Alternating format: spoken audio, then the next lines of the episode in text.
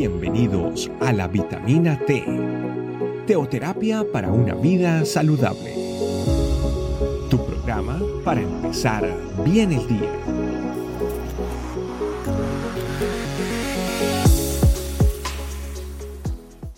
Hola familia, muy buenos días, bienvenidos a una nueva vitamina T, vitamina que nutre nuestra vida espiritual. Hoy quiero compartirles el tema el amor en dos direcciones.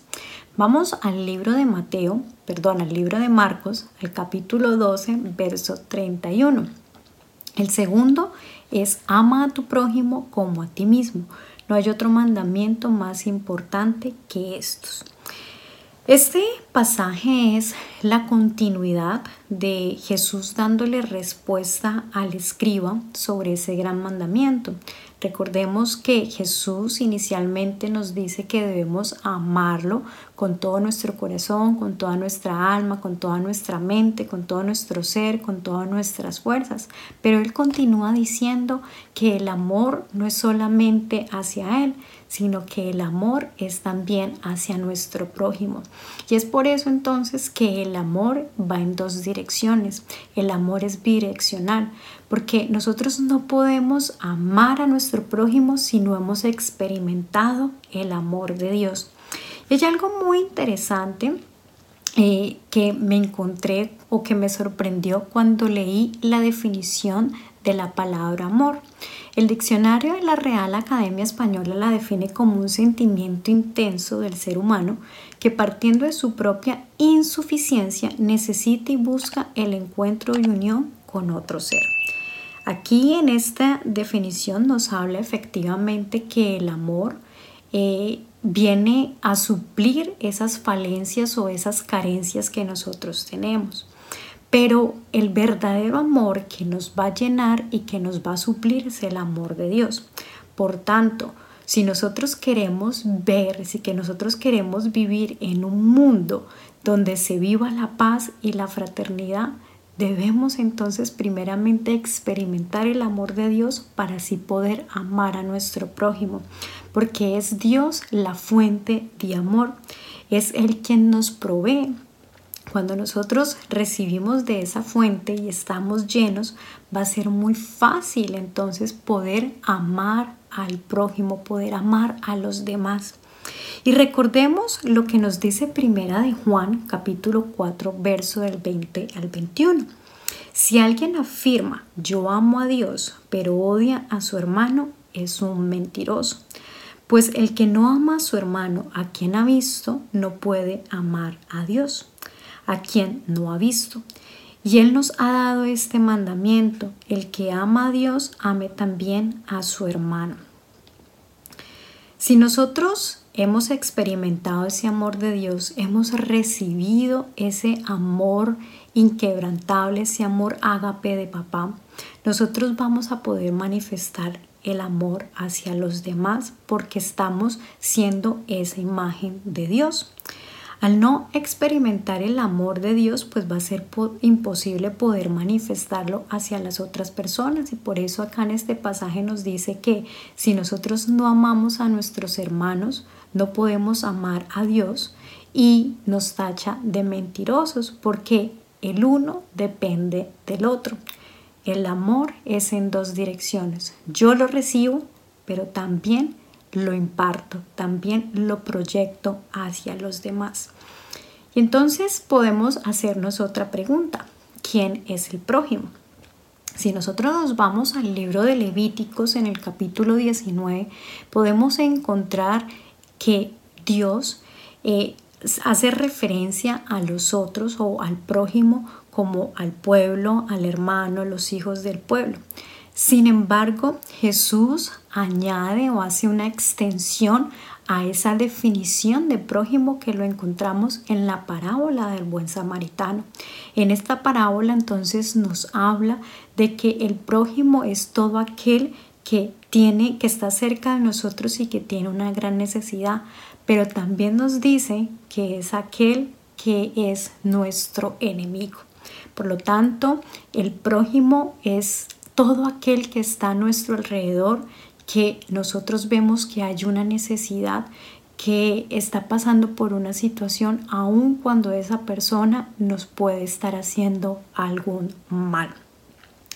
Y cuando nosotros amamos, entonces no hay esa necesidad de robar, no hay esa necesidad de asesinar, no hay esa necesidad de mentir, no hay esa preocupación por la situación y por las necesidades de los demás.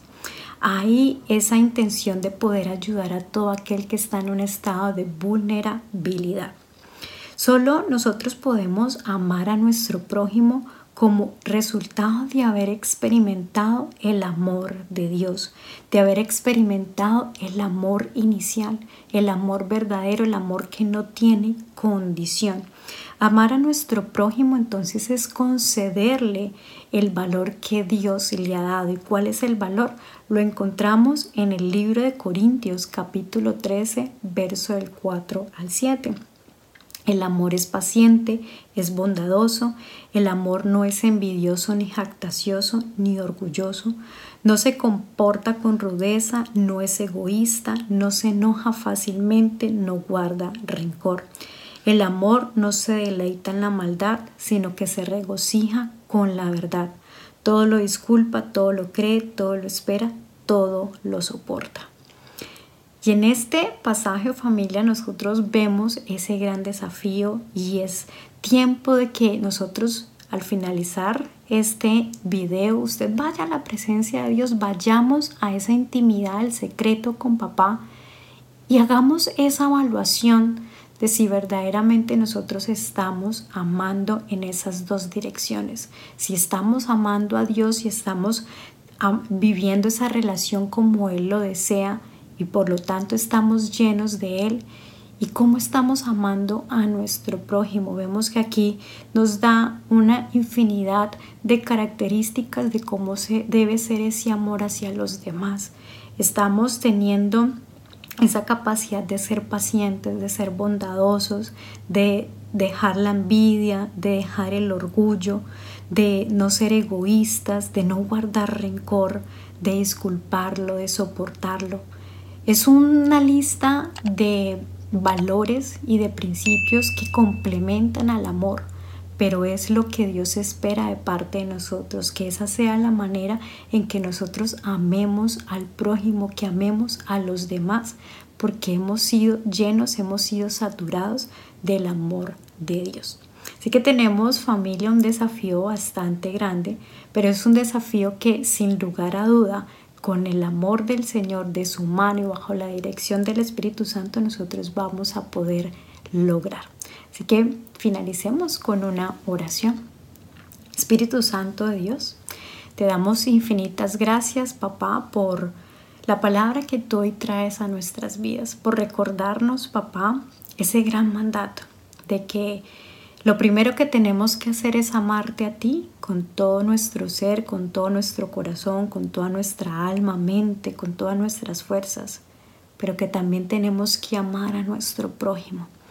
Amar a nuestro prójimo, Señor, porque es la manera en que nosotros manifestamos esa llenura que tú nos has dado, porque es nuestro prójimo, el cercano, el que está en necesidad, ya sea nuestro familiar o sea quizás una persona desconocida que podemos ser misericordiosas así como tú lo eres con nosotros, papá amado. Llénanos, Señor, y permítenos que nosotros podamos entender el significado de lo que es amarte para poder amar a los demás.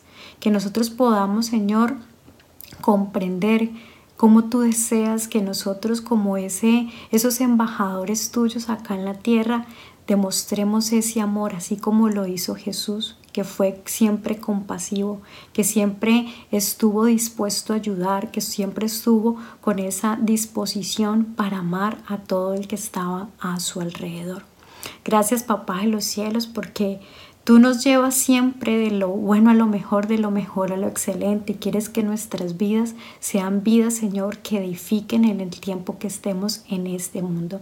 Te alabamos, Señor, te bendecimos y nos quedamos en tu santa presencia. Amén, amén y amén. Familia, Dios les bendiga, que tengan un excelente día. Chao, chao. Gracias por acompañarnos.